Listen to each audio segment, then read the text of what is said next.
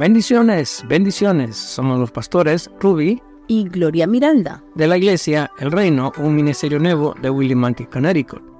Y te damos la bienvenida a la sintonía de nuestra radio El Reino con tu programa Hablando de, Jesús, donde el Señor nos enseña que a través de la escritura encontramos la respuesta a nuestros problemas. Hermanos, Dios los bendiga. Eh, gracias por estar aquí con nosotros nuevamente y Queremos siempre entregarle este programa al Señor para que Él sea el que lo dirija y sea el que llegue hasta sus corazones para tener la comprensión necesaria y suficiente para entender lo que el Señor quiere que aprendamos. En el nombre de Jesús, amén. Vamos a orar. Le damos gracias, pueblo de Dios, tú que nos escuchas, para poder impartir esta palabra. Sabemos que es de parte de Dios que te hablamos, que esta enseñanza, así como nos ha ayudado a nosotros, ayuda a ustedes en el nombre de Jesús y vamos a, a, pedirle al Señor que sea el que nos guíe. Padre, te damos gracias, Señor, por nuevamente permitirnos hacer este mensaje, dar esta enseñanza que tú nos das, Señor. Que seas tú que nos guíes por el mejor camino para aquellos, Señor, que, que quieran conocer de ti. Aquellos, Padre de la gloria, que un día anhelaron estar en tu presencia y que el enemigo los ha sacado, Padre. Hoy te pedimos, Señor, que seas tú que los vuelvas a, a traer al redil, que seas tú que lo guíes, Señor. Hoy te pido, Señor, que nos ayudes a que esta palabra sea de mucha bendición, Señor. Que la podamos desarrollar conforme a tu palabra, conforme a tu voluntad, Señor. Que seas tú, Señor, obrando de manera muy especial para aquellas personas que anhelan conocer más de ti, que quieran conocerte, Señor. Que tú los guíes, Señor, que tú les ayudes a, salir de la esclavitud, de lo que el enemigo está reciando fuerte en el mundo, en el diario vivir, Señor. Aquellos que conocen de ti, Señor, y que están fríos, que los vuelvas a traer al redil, Señor, que puedan conocerte más, que tú los puedas traer, Padre de la gloria, permíteles, permíteles, Señor, que ellos puedan llegar a tu redil, que no se vayan, Señor, sin conocerte, que aquellas personas que han conocido de ti y se han apartado, Padre de la gloria, tráelos nuevamente al redil, que ellos miren que se han equivocado y que por no, no querer reconocer sus errores, se han apartado de ti, Señor, porque el enemigo anda deseando fuerte, Padre de la gloria. Hoy te pido que seas tú llenándolos, llena cada vacío Padre de mis hermanos, que aún conocen de ti y que poco a poco se han ido secando de la palabra tuya, Señor. Hoy sé tú en ellos, Padre de la gloria, y aún llénanos, llena nuestra vacía, llénanos cada día, enséñanos a amarte más, a conocer más de ti, que tu presencia invada nuestro corazón, que tu presencia invade y que nos llene de tu misericordia, Señor. Sabemos que solo en ti podemos encontrar paz. Sabemos que solo tú nos puedes dar la alegría y el gozo, que en ti podemos encontrar la salvación, que en ti podemos encontrar la vida eterna, que muchas veces el enemigo nos quiere quitar del redil tuyo, Señor. Hoy te pido, Padre de la gloria, glorifícate, glorifícate en aquellas personas que te, que te alaban y te exaltan y que quizás llegan vacíos a la iglesia y que solo tú los puedes llenar, Señor. En el nombre de Jesús, que seas tú obrando de manera muy especial. Amén y amén. Amén. Gloria a Dios. Gracias Jesús. Gracias por estar con nosotros y presentarnos estos temas tan interesantes, porque lo que el Señor quiere es que haya una claridad en nosotros de lo que está escrito en la palabra, pero que a veces de manera incorrecta se ha malinterpretado. Amén. En el nombre de Jesús. Y hoy vamos a hablar de un tema bien contundente, bien profundo que en cierta forma pues va a ser bastante duro el reconocer de que se ha errado por muchos años, por mucho tiempo, y que hoy el Señor quiere que tratemos de, enmendar ese concepto de esta persona, de quien se ha juzgado, de quien se ha malinterpretado, y eso es lo que el Señor Jesús nos da hoy. Y vamos a hablar de alguien bien especial, de un apóstol bien especial, un apóstol que fue una de las personas que más cerca estuvo del Señor, que lo amó tanto que nunca se apartó de él. En todo su recorrido, en, en el momento de su, de su tortura, en el momento de su crucifixión, en el momento de su muerte, en el momento de su resurrección y en el tiempo en que el, Señor estuvo apareciéndose resucitado en el nombre de Jesús. Entonces, este apóstol es María Magdalena. Es raro escucharlo así, ¿verdad? El apóstol María Magdalena, alguien de que solo, solamente se saben decir, oh, la, prostituta, oh, la, que le encontraron en adulterio, oh, que hizo tantas barbaridades, pero al final de cuentas eso viene siendo mentira, eso viene siendo un invento y eso es lo que el Señor nos ha pedido hoy, que buscamos la manera de clarificarlo para que ustedes lo vean con ojos que el Señor la miró, con ojos de amor, con ojos de ternura, de misericordia y ojos de una persona decidida a darlo todo por el Evangelio, en el nombre de Jesús. Amén. Y vamos a comenzar a leer en Juan 8, desde el 2, y dice, y por la mañana volvió al templo, y todo el pueblo vino a él, y sentado él les enseñaba. Entonces los escribas y los fariseos le trajeron una mujer sorprendida en adulterio, y poniéndola en medio, le dijeron, Maestro, esta mujer ha sido sorprendida en el acto mismo de adulterio y en la ley nos mandó Moisés apedrear a tales mujeres. Tú, pues, ¿qué dices? Mas esto decían tentándole, ojo a eso, para poder acusarle. Pero Jesús, inclinado hacia el suelo, escribió en tierra con el dedo. Y como insistieran en preguntarle, se enderezó y les dijo, el que de vosotros esté sin pecado, sea el primero en arrojar la piedra contra ella e inclinándose de nuevo hacia el suelo, siguió escribiendo en tierra. Pero ellos al oír esto, acusados por su conciencia, salían uno a uno, comenzando desde los más viejos hasta los postreros, y quedó solo Jesús y la mujer que estaba en medio. Enderezándose Jesús y no viendo a nadie sino a la mujer, le dijo, Mujer, ¿dónde están los que te acusaban? ¿Ninguno te condenó? Ella dijo, Ninguno, Señor. Entonces Jesús le dijo, Ni yo te condeno. Vete y no peques más. Amén. Entonces, vamos a hacer pedacitos este, este versículo, estos versículos. Los escribas y los fariseos le trajeron a la mujer sorprendida en adulterio y poniéndola en medio les dijo, esta mujer ha sido sorprendida en el acto mismo de adulterio y en la ley nos mandó Moisés apedrear a tales mujeres. Tú pues, ¿qué dices? Mas esto decían tentándole para poder acusarle. Los escribas y los fariseos andaban siguiendo a Jesús de diferentes formas, siguiéndolo para lograr hacerlo caer en trampas, para poder tener ellos una base para eliminarlo. Entonces, si Jesús venía y les decía, no, no hagan esto, no lo pueden hacer, entonces lo acusaban de que estaba quebrantando la ley de Moisés. Pero si él venía y les decía, háganlo, están en libertad de hacerlo, lo acusaban y así poder eliminarlo. De las dos formas estaban buscando eliminarlo, Pero dice, más esto decían tentándole para poder acusarle. ¿Qué pasa entonces? Ellos estaban buscando formas de poder hacer caer a Jesús en tentación, porque en primer lugar dice que la encontraron en el acto mismo del adulterio. ¿Qué pasa? Moisés dice, y en la ley nos mandó Moisés apedrear a tales mujeres. ¿Por qué dices? En la ley de Moisés, lo vamos a leer ahora, vamos a ir a Levítico 20, 10. En la ley de Moisés dice, si un hombre cometiere adulterio con una mujer de su prójimo, el adúltero y la adúltera indefectiblemente serán muertos si hay una situación de adulterio, los dos indefectiblemente serán muertos. Pasó aquí, igual, le trajeron a la mujer, ¿por qué no trajeron al hombre? ¿Por qué no hay un hombre que diga ellos dos fueron encontrados en el acto del adulterio? Tienen que estar los dos, para ver un juicio tienen que estar los dos, pero no. Ellos utilizaron a aquella mujer, la acusaron de adúltera y se la trajeron a Jesús, aduciendo de que la ley mandaba a que la apedrearan. Pero la ley de Moisés dice que tienen que ser apedreados los dos, que tienen que morir los dos. Jesús, sabiendo lo que ellos maquinaban en sus corazones y para no caer en ninguna situación de compromiso ante los dos tipos de planteamiento, viene y les dice, el que de vosotros esté sin pecado, sea el primero en arrojar la piedra contra él.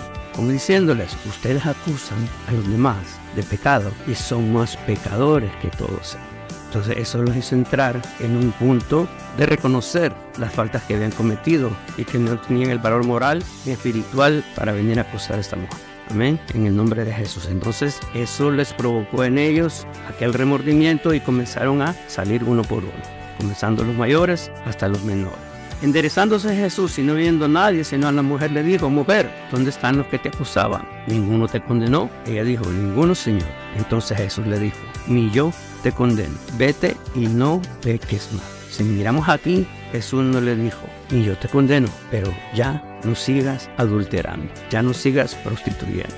Él no dijo eso, Él la está perdonando, Él no la está condenando, la está perdonando. Vete, le dice, estás libre de todo pecado y no peques más, de todo pecado, de toda situación que hayas traído, de toda situación que te haya atormentado y no peques más no vuelvas a caer en los errores que has caído. Pero ya comprobamos que no era uno de esos errores, uno de esos pecados, no era el adulterio. más adelante vamos a saber y a leer de qué le estaba hablando Jesús. Amén. En el nombre poderoso de Jesús. Amén, gloria a Dios. Así es, hermanos. Y, y ahorita meditaba en él, en la palabra, que así encontramos muchos fariseos que a veces se aparecen en la iglesia de repente solo van a ver lo malo, no miran lo bueno que hay en la iglesia. Muchas veces nos vestimos como esos lobos que, que andamos viendo lo imperfecto. Si Dios ha llamado, Dios dice que el Señor cuando llamó, llamó a los sanos. Los que vienen a Él vienen, vienen enfermos, ¿verdad? Entonces a veces así pasa. Muchas veces mm, estamos en la iglesia, pero no, nos convertimos en fariseos. No, no damos al, al al servicio de Dios como Dios nos está pidiendo, como el Señor quiere que seamos servidores de Él, pero muchas veces nos sentimos fariseos porque empezamos a ver qué hace el hermano, qué está haciendo el otro hermano, todo. No vamos a la casa de Dios para ir a adorar, para irle a dar gracias, para irte ante la presencia de Dios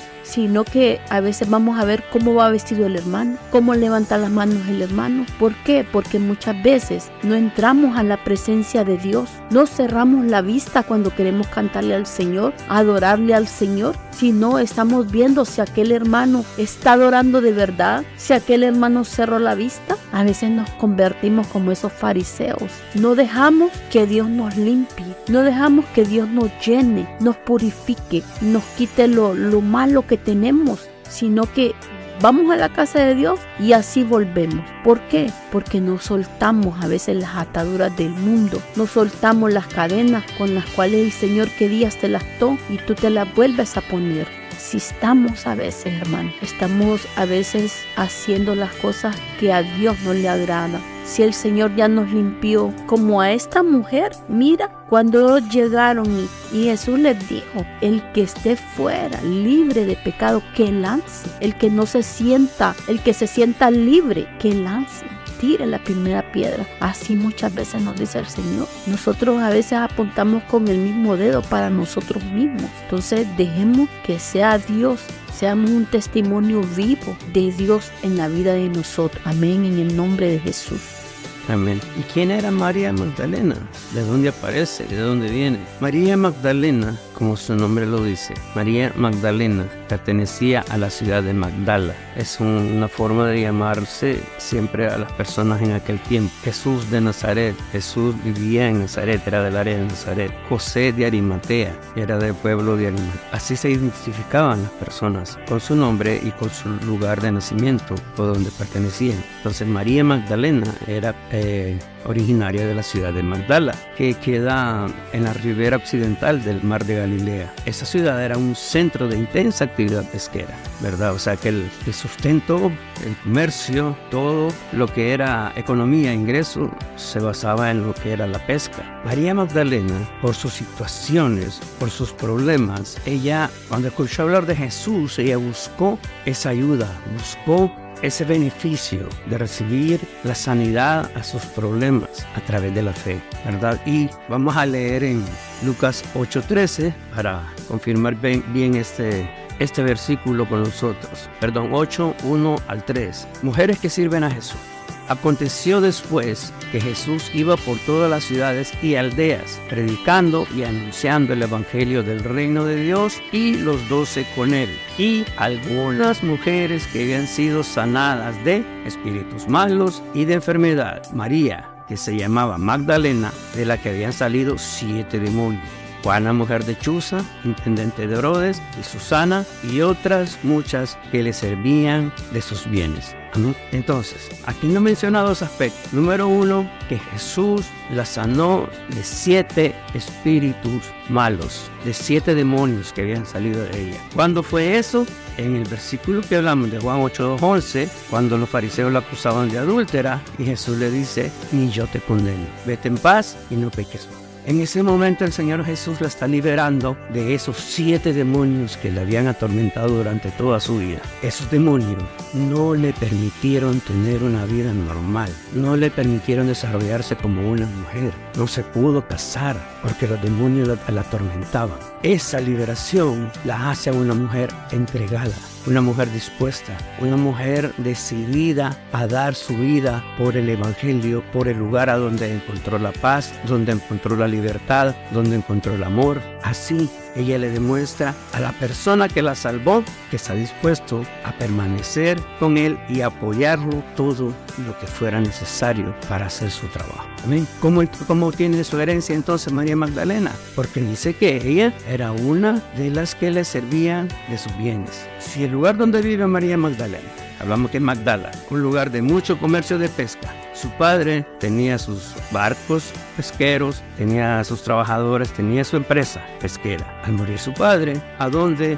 van a parar esos bienes? Son heredados a su hija. Es de ahí de donde proviene la herencia de María Magdalena, los bienes, la capacidad económica. Y es con esa herencia, es con, esa, con esos bienes que ella apoya la obra del Señor. Lo pone a la disposición del Señor la disposición del ministerio para desarrollar la obra que el Señor les ha encomendado, que el Señor está dirigiendo. Así es que se dan las cosas. Entonces, dentro de lo que es los siete demonios que son expulsados de ella, no se puede contar el demonio de adulterio, de prostitución, porque ella no se podía casar. Dentro de esos demonios estaba el terror a los hombres, estaba el repudio, o sea, tantas cosas que podían hacer que ella no no permitiera acercársele un hombre. O no podía caber el demonio de adulterio en ella. Espero que vayamos profundizando en esto, comprendiéndolo, para que al final cada uno meditemos en si está correcto o no el concepto que se ha tenido de, de adúltera María Magdalena. Amén. En el nombre de Jesús. Si miramos Teo 27:55 dice, estaban allí muchas mujeres mirando de lejos, las cuales habían seguido a Jesús desde Galilea sirviéndole, entre las cuales estaban María Magdalena, María la madre de Jacobo y José, o sea que es la mamá de Jesús, Jacob y José eran los hermanos de Jesús, y la madre de los hijos de Zebedeo, quienes eran Jacobo y Juan los primos de Jesús, hijos de Salomé, hermana de María. Amén. Estas mujeres habían seguido a Jesús desde Galilea, sirviéndole. O sea, son un grupo de mujeres que andan a la par de los apóstoles siguiendo a Jesús. ¿Y quién los dirige? María Magdalena. María Magdalena es el que anda al frente de las mujeres que siguen a Jesús y que le sirven con sus bienes aparte de servirle con sus bienes, andan predicando el Evangelio, andan hablando de su conversión, andan hablando de que fueron liberadas para poder ayudar a las otras a que encuentren también la liberación, a que encuentren también el perdón. ¿verdad? Entonces María Magdalena está al frente como líder, como una persona importante dentro del liderazgo del grupo de Jesús. Los varones por un lado, y las mujeres por el otro lado. Amén. Y vamos a irnos a Juan 20, 11, 18. Y dice la palabra, Jesús se parece a María Magdalena, pero María estaba fuera llorando junto al sepulcro. Y mientras lloraba, se inclinó para mirar dentro del sepulcro y vio a dos ángeles con vestiduras blancas que estaban sentados, el uno a la cabecera y el otro a los pies de Jesús, donde el cuerpo de Jesús había sido puesto. Y le dijeron, mujer, ¿por qué lloras? Les dijo, porque se han llevado a mi Señor y no sé dónde le han puesto. Cuando había dicho esto, se volvió y vio a Jesús que estaba allí, mas no sabía que era Jesús.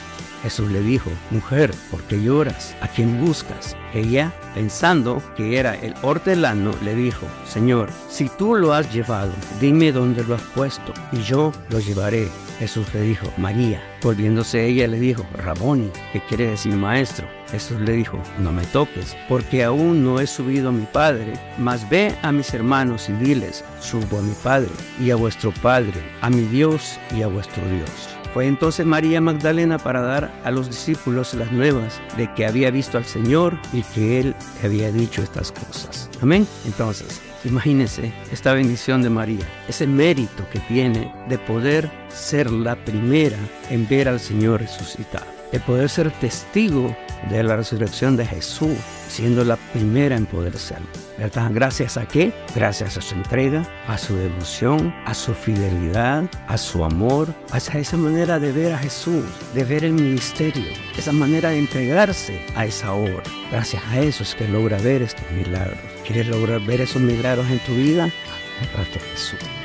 Férrate a la obra, férrate al ministerio y así vas a poder ver esos milagros, así de primera impresión, ser la primera en ver esos milagros realizados en tu vida, lo que necesitas en tu vida, lo que le has clamado al Señor. Pero se necesita devoción, se necesita entrega, se necesita un corazón entregado completamente a la doctrina del Señor, a la doctrina de la iglesia. María está llorando fuera del sepulcro y cuando está llorando se inclina para mirar adentro y vio dos ángeles con vestiduras blancas que estaban sentados, el uno en la cabecera y el otro en los pies, donde el cuerpo de Jesús había sido puesto, donde se suponía que tenía que estar el cuerpo de Jesús, pero ya no estaba. ¿Por qué? Porque había resucitado. Solo estaban sus ángeles que lo custodiaban, que lo cuidaban, uno a la cabecera y el otro a los pies. Y le preguntaron los ángeles, ¿por qué lloras? Les dijo, porque se han llevado a mi Señor y no sé de dónde lo han puesto. Se han llevado el cuerpo de mi Señor. ¿Con qué objetivo? Ella sabía las intenciones de los fariseos y los saduceos. Sabían que si se llevaban el cuerpo lo iban a despedazar, lo iban a mutilar, iban a hacer sacrilegio con él.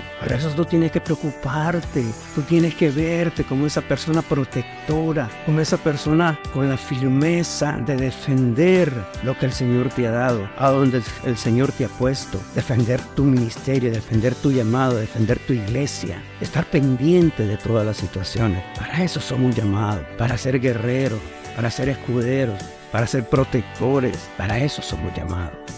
Si fracasamos es porque nos descuidamos. María está pendiente. María fue la primera en llegar al sepulcro por su amor, por su entrega, por su devoción. Y en el 13 le dice, y le dijeron, mujer, ¿por qué lloras? Les dijo, porque se han llevado a mi Señor y no sé dónde lo han puesto. Cuando había dicho esto, se volvió y vio a Jesús que estaba allí, mas no sabía que era Jesús. Porque Jesús resucita en un cuerpo diferente, en un cuerpo glorificado en un cuerpo donde su apariencia es diferente. Así como hablaba de Moisés, que cuando hablaba con Dios le resplandecía el rostro, así Jesús apareció resucitado, con un rostro diferente, vivo, resplandeciente. Entonces ella no lo reconoce. Algunos juzgan, pero si hubiera sido una, una mujer digna de ver al Señor, ¿por qué no lo pudo reconocer? Ninguno lo reconoció cuando el Señor se les aparece en el, en el lugar donde estaban escondidos. Él le tuvo que mostrarles las manos y mostrarles el hueco en su costado para que pudieran saber que era Él el que estaba ahí. No lo reconocieron. Cuando estos dos apóstoles que iban camino a Emaús, el Señor se junta con ellos, iba platicando con ellos y hablándoles y preguntándoles, y ellos no lo reconocieron, no pudieron reconocer su rostro hasta el momento en que llegaron al lugar donde iban pudieron entender que era Jesús el que les hablaba. Cuando Jesús se les aparece a Pedro y a los siete que fueron con él a pescar, estaban en la barca y el Señor llega a la orilla y les pregunta si han, han pescado algo, les dice que no y les dice que le echen la red a la derecha. Entonces viene Juan, el discípulo que más amaba a Jesús y logra reconocerlo, logra identificarlo por sus rasgos. ¿Por qué? Porque era el que más amaba, porque era el que más cerca estaba de él, porque era el que con el que más compartía. Y le dice Pedro, es el Señor. Entonces Pedro, basado en lo que Juan le está diciendo, no es que Pedro era una persona que inmediatamente lo reconocía, que era perceptivo, no. Pedro, sus mentalidades andan flotantes. Se ciñe su ropa y se lanza al agua para llegar primero y comienzan a hablar con el Señor. O sea, nadie lo reconocía. Entonces María en ese momento no, lo reconoce cuando lo logra ver. Ella piensa que es el hortelano y le pregunta que si él sabe dónde lo han llevado. le dice que ella lo va a ir a traer, él se lo va a llevar. Entonces cuando Jesús le habla y le dice, María, Y volviéndose le dijo, Raboni, a mi maestro le dice. Jesús le dice, no me toques, porque aún no he subido a mi Padre. O sea, no me toques. No le dice, no te acerques a mí. No, le dice, no te aferres a mí. No me retengas aquí, porque yo tengo que subir al Padre para tener esa transformación en mi cuerpo. Ya no me van a ver con un cuerpo de carne. Ya me van a ver después con un cuerpo celestial, con un cuerpo como el de un ángel que se parece en forma de hombre, pero mi cuerpo es diferente. Amén. Entonces no puedes retenerme aquí conmigo porque no voy a estar siempre así. No puedo estar siempre así. Le dice que vaya a avisarles a sus a los discípulos y que les dé las nuevas de que había visto al Señor y que él había dicho estas. Esa es la bendición de poder estar cerca del Maestro, el ver estos milagros de primera Es lo que logró María. Si María hubiera sido una persona que haya cometido todos estos actos y que haya sido la persona que la acusaban de adulterio o prostituta y se haya dejado dominar por esos demonios, no estaría viviendo esas experiencias. En primer lugar, no fue, ya lo aclaramos y vamos a seguirlo aclarando, no fue encontrar el adulterio, fue una trampa que quisieron tenderle los fariseos. Si hubiera vuelto a caer en el dominio de los ataques de los demonios que sacó a Jesús de ellas, de los siete demonios, no hubiera tenido la capacidad de ver esto mismo pero ella los dominó todos y se entregó la obra del Señor. Amén, gloria a Dios. Y, y, es una bendición, hermano. Miremos cómo esta mujer se dispuso. Era una mujer agradecida con lo que Dios había hecho en la vida de él, con esa transformación, de con esa liberación que Dios había, que el Señor había hecho en ella. Y esas mujeres que dice que lo seguían porque por agradecimiento de la que las había sacado de la esclavitud. ¿Cuánto tiempo duraron y cuánto tiempo eh, fue el agradecimiento? Fue de andar con él, sirviéndole en todo momento. Dice que con sus bienes para poder expandir el reino de los cielos. Eh, ellas anduvieron en diferentes lugares. Ellas pudieron ver los milagros que Jesús hacía, donde Él iba. Y, fue una bendición, hermanos, como Dios permitió, como el Señor permitió aparecérsele a ella. porque a ella? Nos podemos preguntar que por qué no fue a Juan. No, es porque fue una mujer que se dio para el Señor, para el servicio de la obra de Dios. Eso es lo que nosotros tenemos que ver, que nosotros tenemos que darnos para el Señor un servicio, ser excelencia, hacerlo con excelencia, el servirle al Señor una entrega completa y ahí vas a ver esos milagros sobrenaturales, ahí vas a ver la mano de Dios en tu vida. ¿Qué nos hace falta? Una disposición, una entrega, pero para tener esa entrega tiene que primero ser uno agradecido, tener un agradecimiento de lo que Dios ha hecho en tu vida de dónde Dios te ha sacado, de qué lugar, en qué lugar qué situación estabas pasando en tu vida y el Señor te trajo, te limpió, te sanó, te restauró y que vas caminando derecho, pero llega un momentito donde el enemigo te empieza a sacar. Estas mujeres fueron unas mujeres dispuestas y está en la palabra. Lee, escudriña la palabra. Nadie te va a engañar. Ahí te vas a dar cuenta cuán cosas grandes y maravillosas hicieron estas mujeres al lado de Jesús, al lado de su maestro, aquel que las había liberado, aquel que las sanó y con él estaban aprendiendo a conocer más, pero fue fueron entregadas al servicio, fueron entregadas completamente. Eso es lo que Dios nos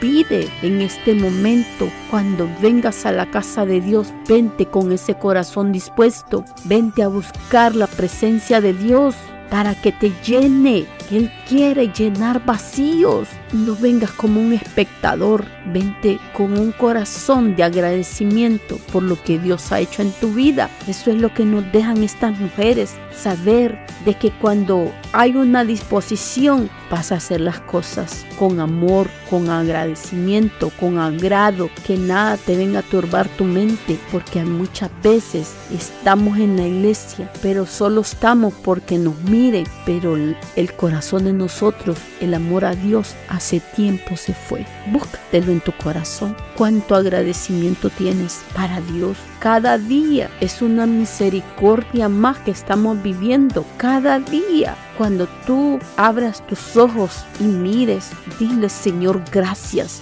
por este nuevo día que me ha dado. Gracias, dale gracias en todo momento por lo que Dios te ha dado y por lo que aún no te ha dado. Pero estamos viviendo para ser unos hijos agradecidos Darle gracias en todo momento al servicio, hacerle la obra a Dios, disponerte, que no importa el tiempo, que no importa la distancia donde tú puedes ir y hablar de parte de Dios.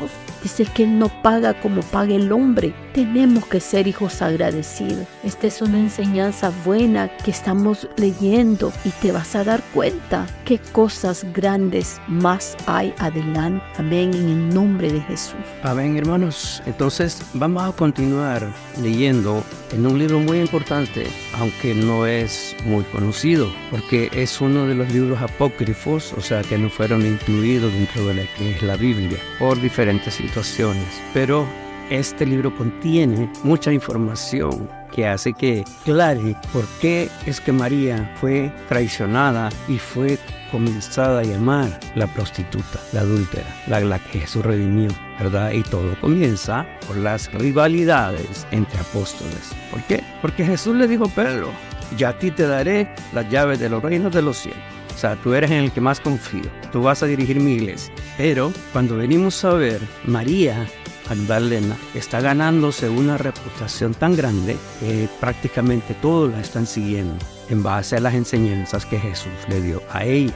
Y Pedro, basado en, en, lo que el Señor le había dicho, comienza a generar una controversia entre ellos en contra de María Magdalena. Y eso hace que se toman diferentes medidas. Entonces, como Pedro se siente como que puede perder su liderazgo, como que puede ser dominado por la capacidad de María Magdalena, comienza a inventar historias sustentado en lo que habla de Juan 8 en el 2 al 11, ¿verdad? De la mujer adúltera, acusando de que María es esta mujer y que si fue adúltera y, tantas cosas. Entonces vamos a leer en el, Evangelio apócrifo de María Magdalena para tratar de ver algunas cosas ahí y extraer segmentos muy importantes. Y dice, ellos sin embargo estaban entristecidos y lloraban amargamente diciendo, ¿cómo iremos hacia los gentiles y predicaremos el Evangelio del reino del Hijo del Hombre? Si no han tenido con Él ninguna consideración, ¿cómo la tendrán con nosotros? En este momento están hablando los apóstoles. Entonces María Magdalena se levantó, saludó a todos y dijo a sus hermanos, no lloréis, no os entristezcáis, no vaciléis más, pues su gracia descenderá sobre vosotros y os protegerá antes bien, alabemos su grandeza, pues nos ha preparado y nos ha hecho hombres. Dicho esto, María convirtió sus corazones al bien y comenzaron a comentar las palabras del Salvador. Pedro dijo, María, hermana, nosotros sabemos que el Salvador te apreciaba más que a las demás mujeres. Danos cuenta de las palabras del Salvador que recuerdes, que conoces y que nosotros no hemos escuchado. María respondió diciendo, lo que está escondido para vosotros os lo anunciaré. Yo, dijo, vi al Señor en una visión y le dije, Señor, hoy te he visto en una visión. Él respondió, me dijo, bienaventurada eres, pues no te has turbado al verme, pues allí donde está el intelecto, allí está el tesoro. Yo le dije, Señor, ahora el que ve la visión, ¿la ve en el alma o en espíritu? El Salvador respondió y dijo, no la ve ni en el alma ni en espíritu, sino que es el intelecto que se halla en medio de ellos el que ve la visión. O sea, aquí hasta ese momento el Señor le está dando a María el conocimiento pleno de su ser. Allí donde está el intelecto, ahí está el tesoro. Él le está dando la clave para poder salir adelante, para poder vencer, para poder superarse y llegar a conquistar las almas que el Señor nos ha pedido. Allí donde está el intelecto, ahí está el tesoro, le está diciendo María, ¿verdad? Y le dice, y María le pregunta, entonces ahora la visión la vamos a ver en el alma o en espíritu.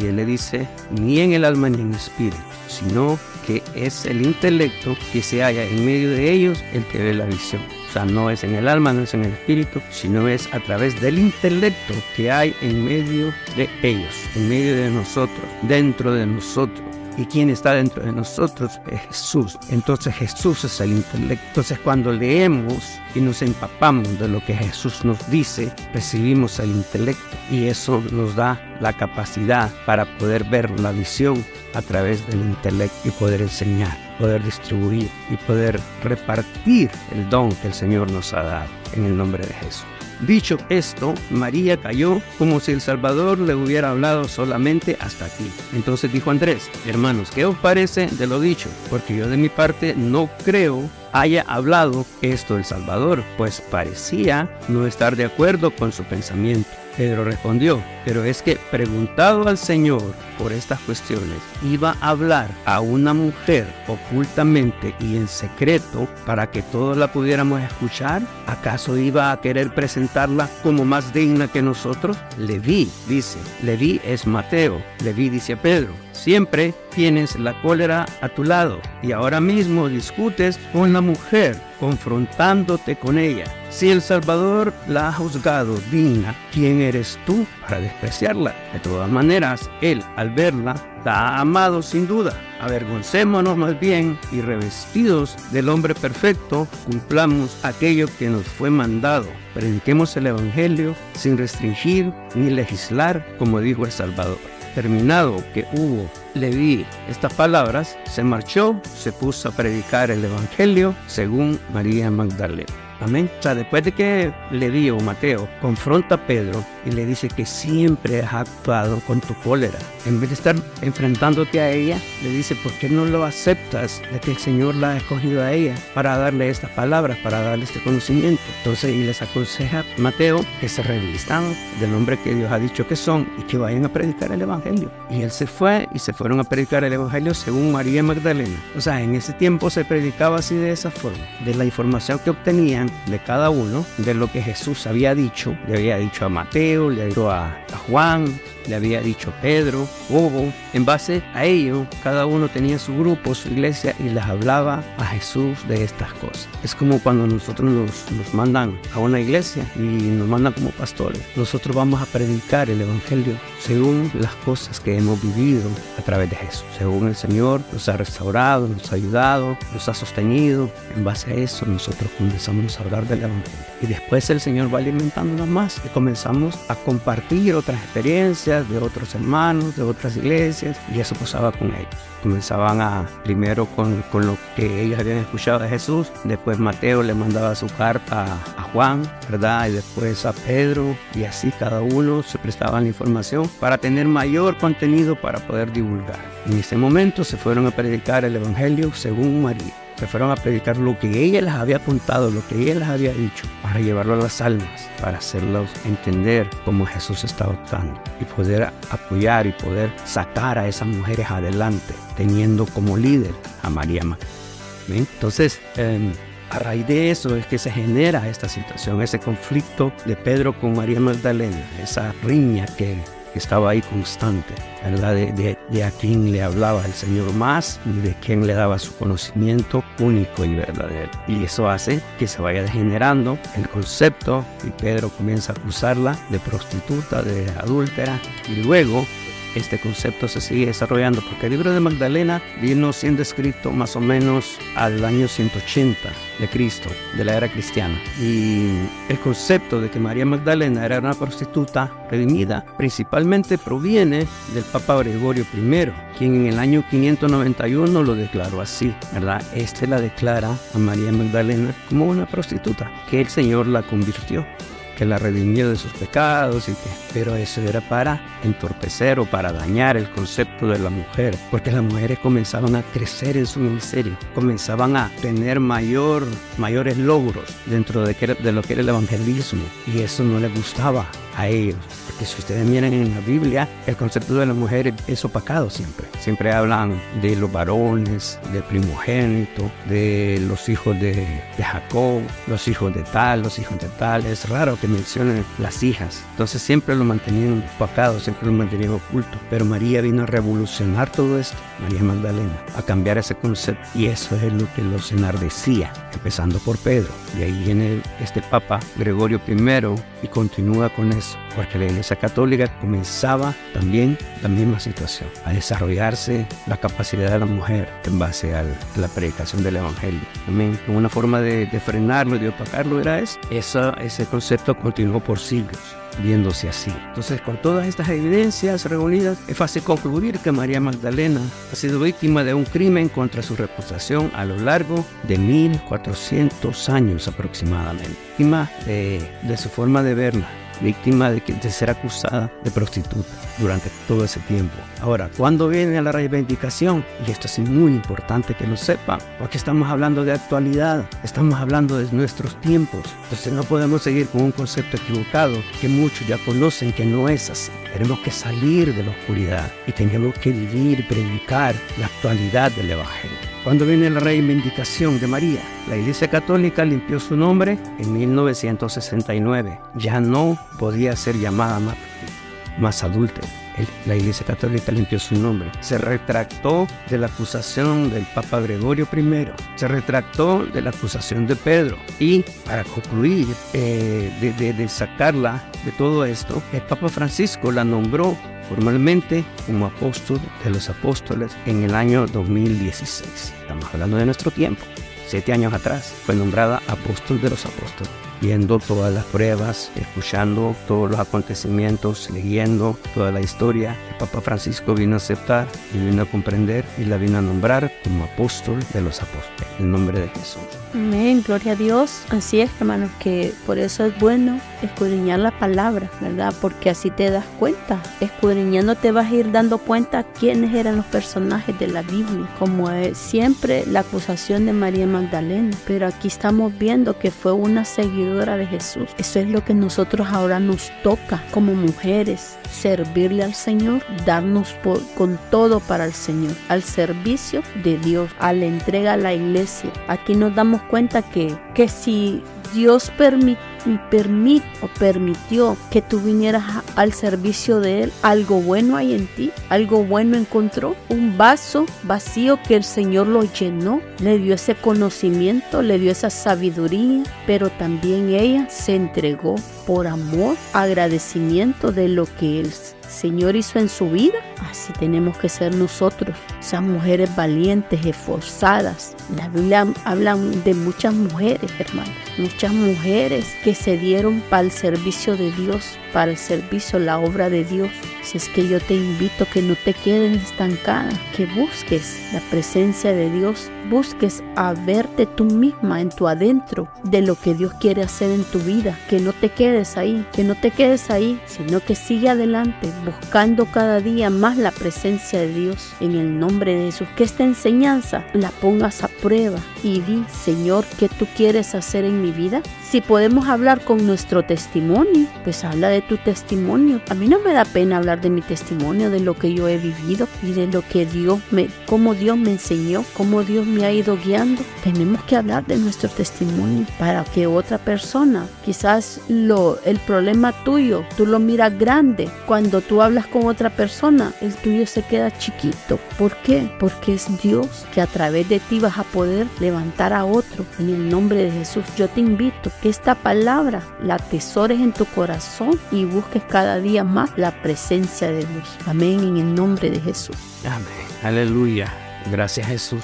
Gracias a Jesús porque nos dice la oportunidad de hablar sobre este tema. Y yo los invito hermanos a que escuchen detenidamente cada párrafo, cada versículo, cada comentario de lo que es ese programa para que nos demos cuenta de lo que el Señor quiere. ¿verdad? Y de cómo el Señor le habló a María Magdalena sobre el verdadero conocimiento, el verdadero secreto de cómo lograr poder avanzar y poder conquistar en nuestra obra misionera. En el nombre de Jesús. Amén. Así que yo los invito a que nos sigan escuchando, a que nos apoyen, que sigan compartiendo estos programas con sus familiares, amistades, dándoles el link para que nos puedan escuchar y que reciban el beneficio del Señor también. En el nombre poderoso de Jesús.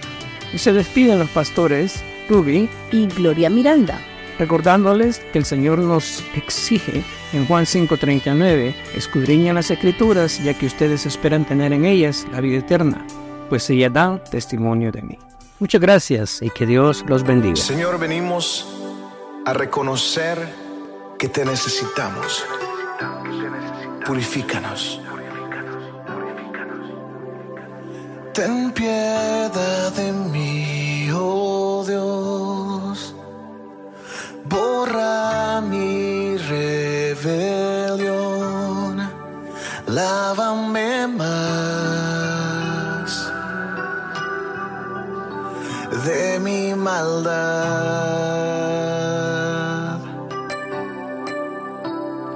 Yo reconozco hoy que débil soy, Señor, y hoy estoy aquí